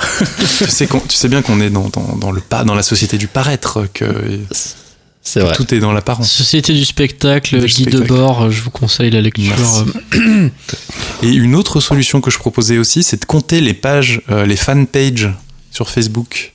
Hein combien de pages à la gloire d'Emmanuel Macron Combien de pages à la gloire de François Hollande Combien de pages à la gloire de Nicolas Sarkozy?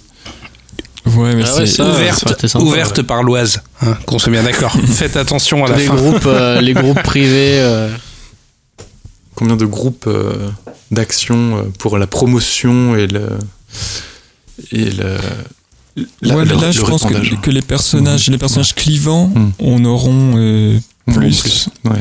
Comme euh, parce que par exemple Sarkozy, je pense que ce sera le grand gagnant parce qu'il est étant donné qu'il est très clivant. Donc il aura et beaucoup de pages de contre et beaucoup de pages de pour. Et on va donc terminer avec Cosmo Flash euh, qui aura le dernier mot sur cette oh bah, vous, vous avez tout dit. Hein, euh, cette chronique est un. Non, t'as pas dit. Par contre, toi, t'as un pas dit pardon. simulacre euh, de de- d'études sur la popularité des présidents, sur trois sites euh, pris au hasard, Twitter, Google, euh, Wikipédia, c'est euh, c'est honteux. C'est une étude. Ah, C'était Wikipédia, hein, c'était pas Bah, Wikipédia. Wikipédia en plus alors euh, une version euh, une Polonaise. version, euh, est européenne Euh, non voilà donc euh, bon moi euh, moi à ce niveau là je sais pas si je devrais réagir vraiment à ce genre de de travaux Euh, est-ce que vous avez été cité dans Nature? Science je ne crois pas donc euh, donc euh, donc non non mais pour de vrai euh, non mais oui j'ai pas grand chose à dire là-dessus c'est c'est un peu euh, Non mais Cosmo. c'était Ça- rigolo. C'était rigolo on peut se le dire. On peut se le dire c'était c'était quand même une belle émission je veux dire. C'était euh, c'était pour fêter mon départ de l'école des facs puisque maintenant apparemment tout le monde euh, vote pour Macron. Alors euh, alors non moi je refuse je refuse. Qui, euh, qui vote pour Macron ici? Ah non, non, Non, non, je- tu, tu Je fais déconne. fausse non mais euh, Non, j'ai vraiment Mais- rien à dire de plus. Hein, euh, Si, attends, Cosmo, Cosmo, Cosmo. Vas-y, dis-moi. Est-ce que ça t'arracherait la bouche de dire merci Merci de m'avoir ouvert les yeux, non ça, ça t'arracherait la bouche De m'avoir montré la voie. Merci de m'avoir fait rire, en tout cas. Merci pour ce moment. On va passer directement au tweet post-like Tweet post-like, on sonne la fin de la récré. En commençant par le mien. Euh, Ah, moi, ça le être- mec. euh, Comment? Oh, le mec, il commence par lui. Ouais, je commence par moi. Ok. Je me mets en avant et tout. Euh, je vais commencer avec un tweet de euh, Sico1414 euh, qui nous dit que qui nous présente encore un acteur ravagé par la drogue et l'alcool. Apparemment, l'ourson cajoline aurait sombré dans la drogue et l'alcool. Je vous invite à, à cliquer sur le lien dans les notes de l'émission sur le site écoledefac.fr pour euh, aller voir. euh, C'est triste. C'est- Sous X, quel est ton tweet post-like? Alors, mon tweet post-like est un tweet de Danton Rad qui, qui a. Qui, Qui a- est dans ton rad Qui alors qui est Danton Rad? Danton Rad est sûrement euh, là euh, est le podcast euh, pour moi euh, 2017 euh, toute catégorie qui a décidé de de, de poser de poser ses affaires dans un bar et de de, de faire une sorte de floodcast euh, euh, dans, dans des bars et c'est super sympa. On embrasse très très fort euh, Karen euh, et Stéphane. Et ils ont, ils ont fait un petit tweet, euh, Podcast People, le quiz, euh, quel, quel podcast es-tu? Et donc euh, je vous invite, on vous mettra le lien bien sûr, et euh, dans, le, dans le tweet euh, de la sortie de l'émission et dans, le, dans les liens euh, sur le site, pour essayer en fait de définir quel, quel type de podcasteur ou d'auditeur vous êtes. Et c'est très très très sympa. Voilà. Et moi, j'ai fini par être, au final, la terre à boire. Une sorte de mec jazzy, toujours au taquet sur, sur la forme, le fond et la discipline. Voilà. Merci sous X. Cosmo, quel est ton tweet post-like? Euh, moi, c'est une photo d'un mec qui s'appelle Baptiste Bertrand. euh, avec euh, avec la la légende la légende que voilà c'est parti pour une petite carbo du dimanche et en photo il a de l'emmental râpé de la crème fraîche de marque U et des rondelles d'ananas dans une petite boîte en plastique ça m'a fait beaucoup rire voilà Très bon. L'ananas qui se marie très bien avec euh, tous vos plats salés pour une délicieuse Voilà, sensation euh, Une petite touche salée sucrée. sucré-salé. Un peu de salsa dans votre bouche. Euh, Kepra, quel est ton tweet post-like Alors c'est le grand retour euh, qui, a été déjà annoncé euh, il y a plus d'un an au dernier, euh, enfin au précédent CES euh, de Segway. Euh, donc Segway que vous connaissez tous pour euh, le magnifique manche à balai euh, sur lequel vous montez et le, le- début on va le dire des moyens de transport euh, gyroscopiques. Et en fait ils reviennent avec euh, là j'en parle parce qu'ils ont lancé les précommandes pour une livraison dans deux mois de d'un nouveau modèle qui est le, Lo- le Lumo L2OMO qui va bien plus loin que ce que permettait le Segway originel euh, qui est en fait un, un robot assistant personnel quelque part parce que vous n'êtes pas obligé de monter dessus. Il vit sa vie euh, de manière indépendante. Donc, donc vous pouvez l'envoyer dans une réunion. Il est euh, il y a une caméra. Euh, vous pouvez euh, suivre toutes ses activités euh, depuis votre terminal mobile. Et donc bah, c'est la révolution et c'est la tentative de résurrection de, de Segway Robotics. Euh, donc on espère euh, on leur souhaite tout le bonheur avec euh, tout le bonheur du monde euh, et que quelqu'un leur tende la main. Que leur chemin évite- alors en gros c'est un c'est un Segway mais tu montes pas dessus en fait. Ah, tu peux monter dessus, Tu donc monter dessus. Il, il te sert aussi de moyen de transport, mais tu peux euh, lui faire vivre une vie totalement indépendante pour euh, te permettre de faire euh, autre chose par ailleurs. Donc il y a un petit robot qui se balade dans les rues et il y a une vision très utopiste du monde dans la... le droit de faire ça? Bah, je sais pas, mais en, en tout cas, il y a une vision très utopiste du monde dans la vidéo de démonstration où on voit ce petit robot robot qui se balade de manière innocente dans un parc et personne n'essaye de le le prendre, de le voler, de non, c'est tout le monde voit le robot se promener, un robot qui vaut quand même plus de 1000 Ils font, dollars. ça, euh, ils font une, une, une démo en Suède, là, c'est pas possible. Voilà. Tu fais ça à Paris, le truc, euh, il sera la Moi, première journée, il n'y a plus de roues, il n'y a plus rien. Ce que je retiens, c'est que l'humanité va disparaître à cause de Segway qui aura euh, fait en sorte que on se balade en foutant nos genoux dans la gueule des robots. Ouais, c'est ça. Exactement. Oui, parce que c'est un robot sans les mains euh, où vous avez les genoux juste autour de la caméra euh, de sa du tête. robot. Dit comme ça, ça fait bizarre. Je vous invite à, à aller regarder les liens, la vidéo dans les liens. Et bien, c'est ainsi que se termine cet épisode de l'école euh, des facs. Chères auditrices, chers auditeurs, merci de nous avoir écoutés. Je- J'aime bien mettre des, des petites. euh, Des- Tu as bien raison. Tu as bien raison. N'hésitez pas à nous envoyer plein d'amour sous forme d'étoiles sur, sur iTunes D'aller vérifier notre page si- Wikipédia aussi. et notre page Wikipédia. Si elle n'existe pas, je vous invite à la, À la créer. construire. À la craie. Soyez nombreux à la créer, même si elle disparaît, recréez-la. D'ailleurs, et donc s'il y a des sujets que vous souhaitez euh, que l'on aborde, vous pouvez nous les suggérer dans un commentaire, de préférence 5 étoiles. On se penchera dessus, promis. Euh, on est toujours sur Facebook et Twitter, at École des Facs. Et euh, également sur YouTube, l'École des Facs podcast, Hmm. sous X. On est à jour. Bien sûr qu'on est à jour, mec. Je le demanderai à chaque fois. hein. Nous sommes à jour. Et vous retrouvez bien évidemment tous les liens de la chronique de l'Oise, et je dis bien tous les liens Bon de la courage. chronique de l'Oise, même ceux qu'il n'a pas cités, sur notre site. sur, D'ailleurs, euh, sa, sa chronique va être éditée euh, chez Gallimard. Non, c'est Patrice Lafont. C'est pas encore signé, mais on, on est en discussion là. Chut. Mes amis, Oh, le secret des affaires. je vous laisse le mot de la fin. Benoît Hamon. On l'a oublié. Benoît Hamon, ouais, carrément. Ananas. Allez, ciao, Allez, ciao à tout le les monde. européennes. À la prochaine. Ciao, ciao. Et rappelez-vous, pour euh, maintenant, vous, maintenant vous savez pour qui voter aux européennes.